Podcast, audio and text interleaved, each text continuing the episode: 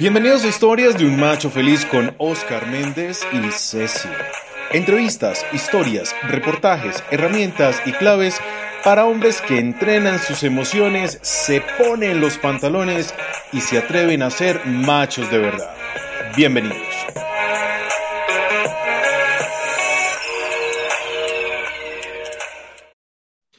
Bienvenidos a Historias de un Macho Feliz.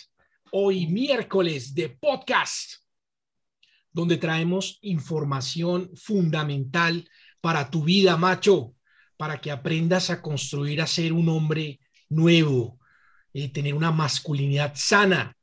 Y para el día de hoy un podcast súper interesante. Vamos a hablar quién defiende a la justicia, porque nosotros como hombres sentimos que a veces no nos favorece la justicia y como seres humanos y como colombianos sentimos que la justicia no funciona, pero hay otra cara de la moneda, hay otra historia que contar, hay una historia que los medios no, no nos cuentan realmente. Y, aquí tenemos a una gran persona, un gran invitado. Se trata nada más y nada menos que de Freddy Antonio Machado López, presidente de Azonal Judicial, abogado de la Universidad de Cartagena, especialista en Derecho Penal de la Universidad Externada de Colombia, también especialista en Derecho Procesal Penal de la misma universidad.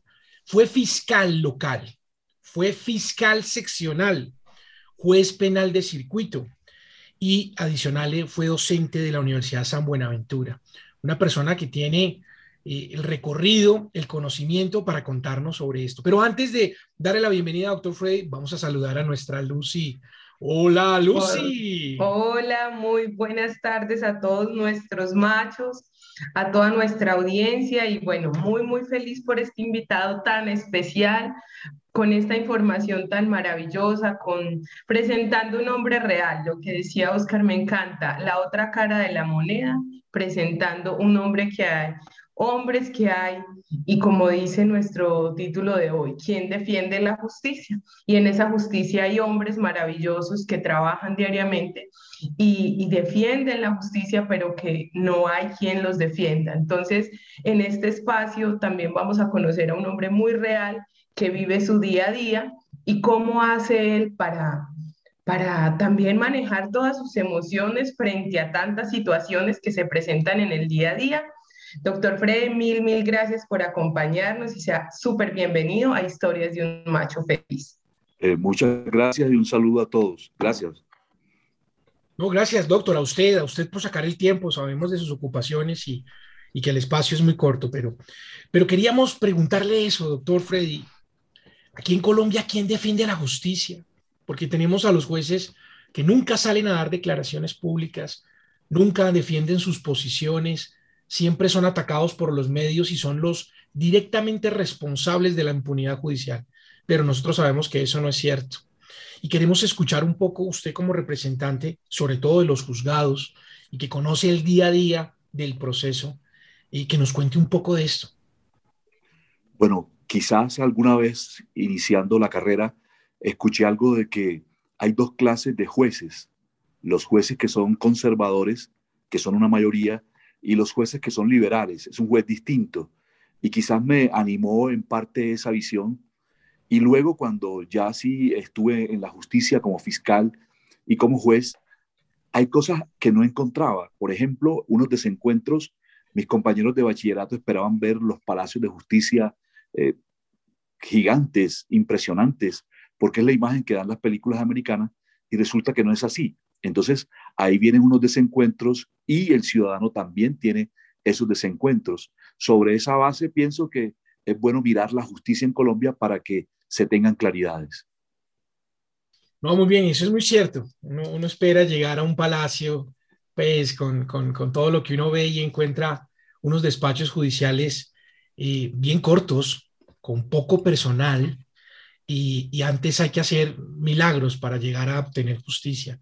Yo recuerdo antes de la modificación de, la reforma penal, eh, los despachos judiciales eran más amplios, había más personal, pero con la reforma, eh, por ejemplo, los fiscales se quedaron sin, sin nadie y ahora tienen que hacerlo prácticamente solos. eh, pues supuestamente porque la justicia estaba encaminada a que todo se iba a transar, iban a haber preacuerdos, acuerdos y posibilidad de, de, no tener que llegar mucho al juzgamiento por las, por las probabilidades que existían, pero eso cambió. Y ahora hoy encontramos una justicia menguada y con poco personal que tiene que una carga altísima en procesos y que no da abasto en ninguna de sus ramas, porque no hay una sola rama que tenga abasto para lograr, para lograr evacuar la congestión judicial que existe. Pero, pero siempre responsabilizamos al juez. Vemos, vemos en el noticiero que capturan en, en fragancia o hacen una captura de un delincuente que saben que es reconocido que es un delincuente y entonces dicen, pero fue el juez quien lo dejó en libertad, como si, como si el juez fuera cómplice o, o, hiciera, o fuera partícipe de un delito. Eh, ¿Y cómo lo vive el juez entonces? ¿Qué, qué sí, eh, con eso? Es cierto, eh, como las leyes no las hacen los jueces, si algún día nos dan la oportunidad de que los jueces tengan la, la, posibilidad de expresar o plantear ante el Congreso situaciones respecto a la creación de leyes, podríamos decir que el juez es responsable, pero las, las leyes se hacen en el Congreso y los jueces aplican las leyes y muchas medidas corresponden precisamente a la visión de un legislador, pero la política criminal en Colombia no es muy clara. Además, respecto de la institucionalidad, podemos pensar que la justicia tiene dos conceptos, un concepto eh, precisamente como valor superior, como majestad, que es el concepto que tenemos cuando pensamos en esos palacios de justicia gigantes. Y otro concepto es el de la institucionalidad que requiere que haya eh, excelente infraestructura, excelente tecnología y grandes plantas de personal, pero no es así. Por eso se producen todo eso eh, que es el desencuentro con los ciudadanos, que ven que sus procesos prescriben, que no avanzan, que hay congestión y quizás los jueces cuando ya empiezan a sindicalizarse, a protestar, son mal vistos porque no se entiende que están tratando de ayudar en cuanto a mejorar las condiciones, no solo laborales, sino también en lo que tiene que ver con sus prestaciones. Claro, muy interesante, muy interesante el punto de vista también, no solo desde, desde la óptica del periodismo que, que lo inculpa, sino también de, bueno, nosotros como jueces, ¿qué tenemos que hacer para mejorar la calidad de la justicia? Pues tenemos que hacer un llamado de atención y ese llamado es mal visto, ¿no? Ese llamado es mal visto porque piensan que, que hacer un paro, eh, detener la actividad judicial, eh, es para no trabajar, pero no, es para poder realmente pedir unas, unas situaciones dignas. Yo, yo quiero contar algo que usted es de conocimiento suyo y estoy seguro. En Bogotá hay un edificio donde están los, los juzgados de familia, que es el edificio Nemqueteva, muy conocido en la, en la décima, al frente del edificio del tiempo, bueno, en fin. Y en ese edificio eh, hay, hay un ascensor un ascensor que no cumple con los requisitos para funcionar, ¿sí? porque es un ascensor muy viejo, es un edificio muy viejo. Y, y, pues los funcionarios del edificio hicieron un paro para que arreglaran el edificio, para que, para que el edificio pudiera tener las garantías de los ascensores, que los ascensores pudieran funcionar, porque podía pasar un accidente. ¿Quién más que un juez y funcionarios judiciales pueden prever que va a haber un acontecimiento que va a ser perjudicial para la rama? donde si llega a caer un ascensor y llega a morir unas personas, bueno, en fin, puede haber una tragedia. Entonces, preveamos eso y hagamos un plantón para que no se use el ascensor, ¿sí? Y los abogados, dependientes judiciales y las personas que acceden a los servicios judiciales, pues nos molestábamos un montón, porque decíamos, venga, es que tengo que revisar el expediente, tengo que subir, tengo que entrar, pero está en riesgo su vida, señor. No lo podemos dejar pasar porque está en riesgo su vida y no hay recursos para arreglar esos ascensores. Entiéndanos, pero no lo hacen. Y creo que esta es la, manera para hacer el llamado de atención, para que los recursos vayan exactamente donde tienen que ir y el, y el Estado también invierta un poco en instalaciones para poder dar una justicia eh, que se necesita, que se necesita. Y, eso, y, ahí hay una cosa, Oscar, muy, muy importante, y es que todos los ciudadanos como tal, pues llegamos a, decir que entonces en la rama, en todo el sistema, eh, son culpables. Y mira eso, pues me imagino el edificio y uno decir, pues y si esa vaina se cae.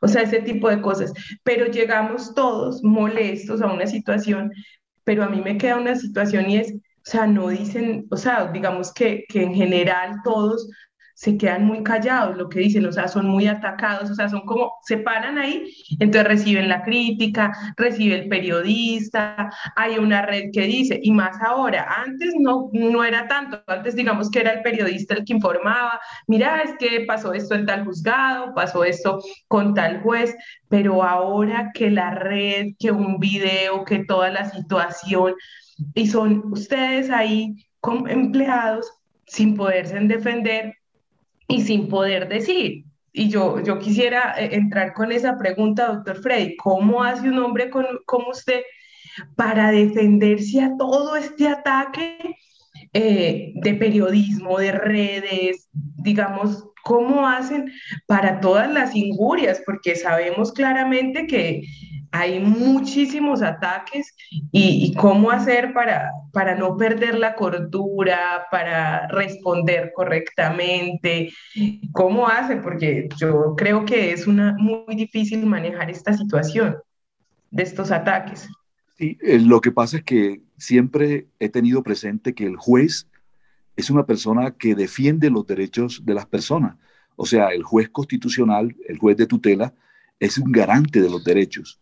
Entonces yo le digo a los ciudadanos en esos escenarios, oye, si tu juez, que es el juez garante de tus derechos, no es capaz de defender los derechos de él, los derechos de sus compañeros, mucho menos va a defender los tuyos. O sea, primero es como tener claro esa visión, la visión que tiene el juez.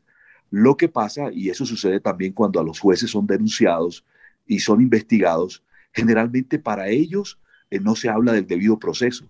Eh, se exige, se, claro, es que la justicia decía que era un valor superior y el juez está comprometido con ese valor, superior. Cuando un juez eh, comete un delito, eh, eso pareciera que, que daña a todos los jueces, porque se generaliza como se generaliza con la policía, como se generaliza con el ejército. Entonces, cuando uno ve esas generalizaciones, sabe que se están equivocando, que no puedes meter a todos en el mismo costal y que Conozco y lo sé de empleados y de jueces que son muy serios y muy profesionales en su trabajo. Entonces lo que uno hace es tomar esas banderas y tener presente que esta, eh, digámoslo así, la judicatura, que es la vocación, necesita esos defensores, necesita voceros. Y si tú haces asambleas y las asambleas, las bases te acompañan, tú entiendes que estás haciendo un proceso y que es un proceso en favor eh, no solo de los empleados, sino también de la comunidad muy cierto, muy cierto. Y creo que eso es una gran conclusión. Si los jueces no defienden sus derechos, ¿cómo pretendemos que defiendan los nuestros? Y es, y es una gran conclusión eh, que se tiene que tener en cuenta y tenemos que entender que también es un proceso de crecimiento. Eh, la justicia en Colombia ha venido desarrollando eh, pasos gigantes. Creo que la pandemia nos ha ayudado un montón porque nos, nos lanzó al vacío contra la tecnología sabiendo que la rama judicial siempre se había opuesto un poco, tal vez por el miedo de la inseguridad que podía presentar la tecnología, eh, y nos lanzó al vacío a trabajar directamente con la tecnología. Creo que ha funcionado, creo que ha sido eh, un gran avance y eso es un resultado de la pandemia bueno para la rama judicial. Haber tenido este tema de la virtualidad ha agilizado mucho los procesos, algunos otros no tanto, debido a que hay que digitalizar y hay que hacer una tarea que nadie entiende atrás, que al que le toca digitalizar a veces no es al, que no hay, una, que no hay un dependiente, que no hay, que no hay un, una persona que yo tengo disponible para eso, que al mismo secretario le toca, que, que, al mismo sustanciador le toca empezar a digitar, que de pronto hasta al mismo juez le toca empezar a digitar, eh, digitalizar y escanear los documentos para tener sus archivos completos. Entonces, eso es lo que nosotros no entendemos. Pero quiero hacerle una pregunta que siempre me, me ha causado eh, y, aprovechando lo que lo tengo aquí, que eso es, esto es de verdad maravilloso poder contar con usted en este programa, y es cómo hace este juez para ser un ser humano normal, común y corriente, gente de a pie, como podríamos decir nosotros, ponerse esa toga y quitarse lo que puede llegar a pensar del caso y tener que impartir justicia como, como su cargo lo, lo imprime. Que es sentir que de pronto el que está atrás sí es culpable, pero el fiscal no logró demostrar la culpabilidad y tengo que dejarlo en libertad. ¿Qué piensan esos hombres detrás de esa toga? es una profesión muy en solitario, porque si bien tienes un equipo de trabajo, al momento de tomar la decisión te quedas en solitario y entonces te quedas con tus conocimientos jurídicos y especialmente con la evaluación de la prueba.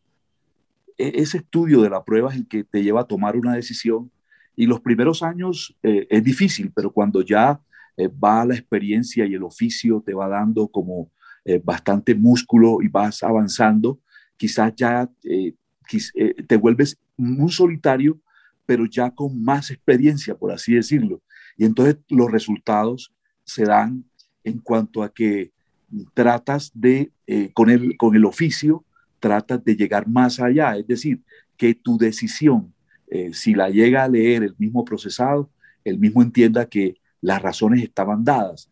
Es decir, a veces, eh, y es mi, mi criterio, hay que también escribir para el procesado, para que él vea cuántas son las pruebas que existían en su contra y cuáles son esos criterios, esos argumentos y la potencia de esa voz del juez diciéndole usted es responsable.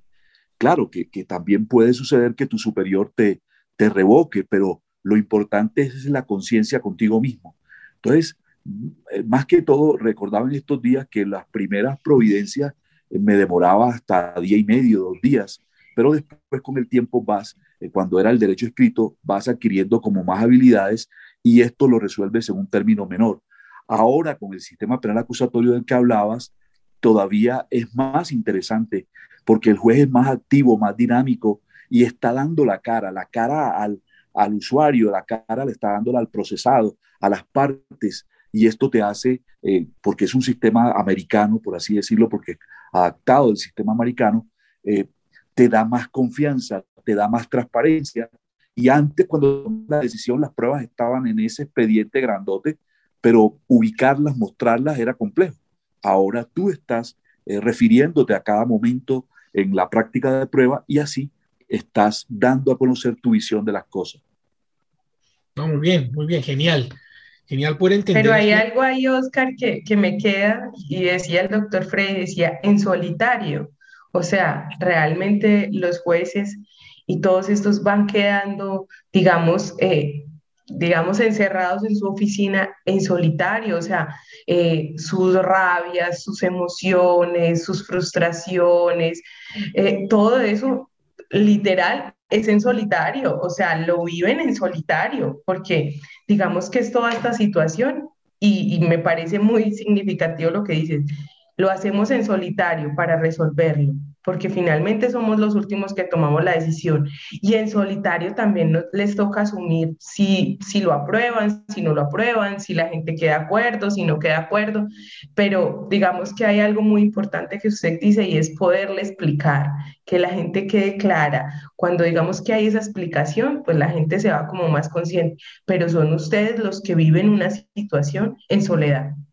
O sea, serían los hombres hombres y mujeres, obviamente, porque tenemos muchos jueces, pero entonces sería un juez en soledad, o sea, hay una soledad que viven, que, que los apremia, que los ataca, que los, que a lo que tienen que resolver.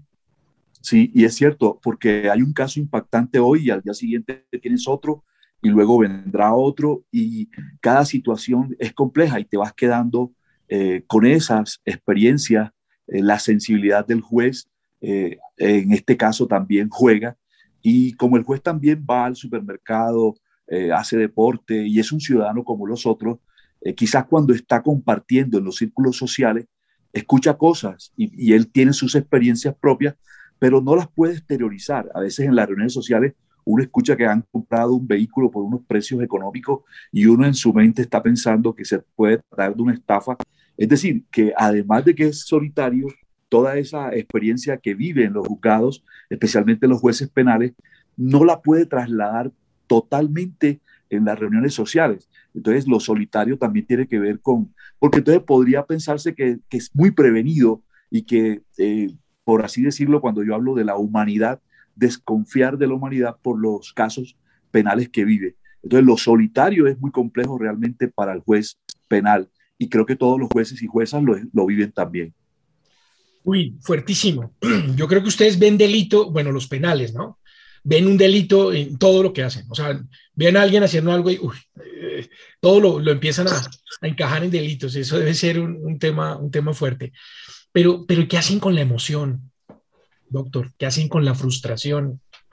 ¿Qué hacen con la impotencia de que no depende la rama judicial solo de ustedes? Como la gente piensa. Porque la gente piensa, es que es el juez, el juez puede hacer lo que quiera. O sea, si el juez lo quiere llevar a la cárcel, lo lleva a la cárcel. No, un momento. El juez hace una parte el fiscal hace otra, los abogados hacen otra parte. Y, y, si no se da todo, no se le dan las pruebas para hacer el análisis concreto, él se puede equivocar. O no, o puede tener la razón y, y dar ese fallo, pero hay un, hay un nivel de frustración también jurídicamente en impartir justicia. ¿Cómo manejan esa frustración estos jueces? Eso tiene que ver con la salud mental de los jueces. De un tiempo para acá, con todos estos eh, incrementos de proceso, con toda la congestión judicial, se vienen presentando muchos casos en lo que tiene que ver con la salud mental de los jueces. Y quizás porque no hay como una forma eh, de, tener salidas a, a estas vivencias y se requieren, porque de todas formas, como te decía, son casos impactantes y se viven en cada, en cada audiencia, se viven en cada proceso y se requiere de pronto como que la ayuda profesional. Sin embargo, creo que ahí está también eh, eh, no, no contaminarse, como diría el penalista, no llevar los casos eh, tan profundos, pasar las páginas y para eso se requiere también como que tener cierta paz mental, cierta tranquilidad, porque tú sabes que en tu pasado hay procesos, en tu presente hay procesos y en el futuro va a haber procesos. Entonces tienes que saber tener un equilibrio, no, no tener tanta ansiedad, pero tampoco vivir de nostalgias pasadas. ¿eh? Es muy complejo y sí se requiere la, la, ayuda profesional en cuanto a que pueda tenerse ese escape, la posibilidad, porque no puedes trasladarlo a tu familia todo, ni tampoco a los amigos, ni a la, eh, como decían las reuniones sociales. Eh, se requiere de pronto un trabajo profesional y en eso creo que la rama judicial es muy deficiente, es muy limitada y es un aspecto que hacia el futuro debe preverse. Uy, excelente, excelente, porque yo creo que sí, si, si es necesario, y lo estamos viendo en, en, en, nuestros viejos servidores judiciales, quiero, quiero decirlo con conocimiento de causa, yo, yo veo que los jueces se retiran y no quieren saber nada más de derecho.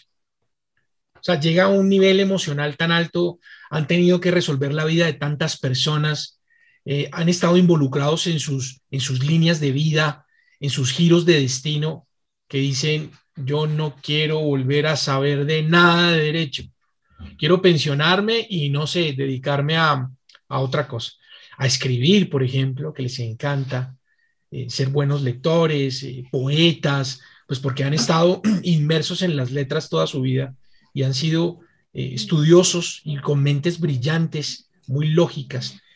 Pero, pero siento que, que lo merece la rama judicial, una mejor salud mental para ellos, y más cuando su labor es de lobo solitario, o sea, usted es el que firma al final Usted es el que asume al final y su equipo de trabajo lo ayuda, pero quien responde es usted. Entonces creo que por el bien de nuestros, de nuestros viejos funcionarios, de las personas que están próximos a pensionarse o ya se pensionaron en la rama judicial, que lo, que lo, que lo podamos trabajar y, y aquí estamos construyendo también para ellos, advertirles que hay formas de agotar esa emoción, que hay herramientas, que hay mecanismos, que también son humanos, que cuando están con la toga así son los jueces, pero sin ella son seres humanos, son hombres, son mujeres que están ahí para, para aceptar y entender este camino. Yo, ya para, para cerrar, porque el tiempo es muy corto, doctor Frey, yo quiero hacerle una pregunta que siempre he tenido en mi cabeza y, y quiero aprovecharlo a usted para contarles también a estos machos que trabajan en la rama judicial, no solo como, como de carrera, los jueces, sustanciadores, los que trabajan en los juzgados, comisarías, en fin, sino también para los abogados, los que litigan, los que están del otro lado, que tampoco eh, son, son, tenidos en cuenta, digamos, en la rama en muchos aspectos. Eh, hacemos, hacen parte, digamos, de ese esquema también y son también responsables y partícipes de una justicia en equidad para Colombia. Eh, pero la pregunta es, ¿los jueces se molestan cuando se recurre, cuando se apela, cuando se impugna, cuando se, cuando se hacen todos esos recursos, ellos emocionalmente lo toman personal o definitivamente siguen en su rol eh, con su toga y lo toman como parte del proceso. En mi caso no me molesto, pero eh, me fascina cuando hay alguien que trae argumentos superiores, cuando te muestra visiones distintas, eh, cuando hay mucha creatividad. Ah, sí, me, parece interesante, eh, porque se ve, se, se advierte. el derecho es un ejercicio donde hay muchas visiones, muchas argumentaciones, y entonces un recurso lo que hace de pronto es hacerte ver eh, que hay situaciones distintas, que no sé, lo que decía antes, no se puede generalizar, de que los criterios son válidos, de que hay autores que ven eh, la, la, la, la, visión distinta a la que tú estabas planteando. Entonces, pero puede existir personas que se molesten. Eh, de todas formas, también el superior, que, que, como es superior, debe en su decisión tratar de, de, de, de resolver con una visión todavía mayor por su experiencia. Entonces también es interesante cuando tú recibes la información de tu superior y vas, vas a revisar eh, eh, cuál es la visión que tiene este sobre el asunto en discusión. Entonces, es una experiencia interesante. Me parece que te permite reconstruirte si, si son acertados los fundamentos, eh, te permite enderezar, pero también te reconoce cuando haces las cosas bien me parece que es como una evaluación válida y, necesaria para que el juez siga creciendo. Creo que muchas de las, de las apelaciones lo que hacen es formar al juez y por eso cuando uno habla de un juez mayor, es un juez que ha vivido y si lo ha hecho a plenitud y se ha revisado, se ha construido, se ha reinventado, es interesante para ese funcionario. Lo mismo sucede con los abogados cuando entran en discusión con un juez, también crecen, porque ellos a su vez también están en este ejercicio de constantemente actualizándose y tratando de mejorar sus argumentos para nuevos y mejores casos.